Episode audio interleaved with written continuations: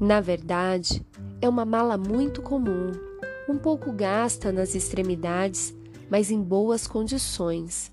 É marrom, é grande, cabe muita coisa dentro. Roupas para uma longa viagem, talvez, livros, jogos, tesouros, brinquedos, mas agora já não há nada lá dentro. Todos os dias, crianças visitam um pequeno museu em Tóquio para ver essa mala. Ela fica dentro de uma vitrine de vidro.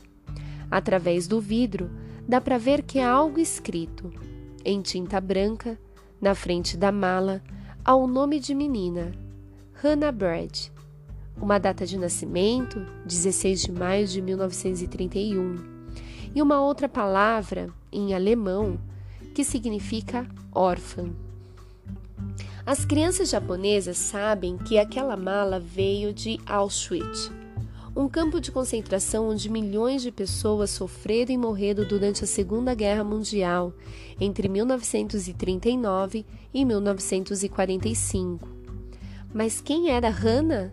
De onde ela veio? Para onde estava indo? O que ela colocou dentro da mala? Ficou órfã? Que tipo de garota ela era e o que lhe aconteceu? As crianças faziam muitas perguntas.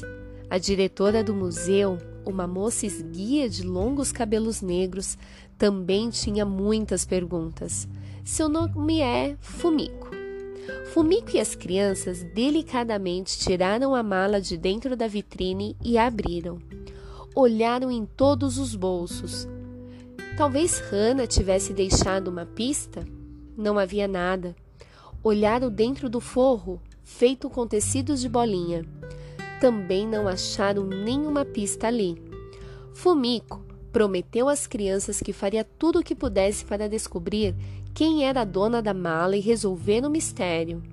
E durante o ano seguinte, tornou-se detetive, procurando pelo mundo as pistas deixadas por Hannah.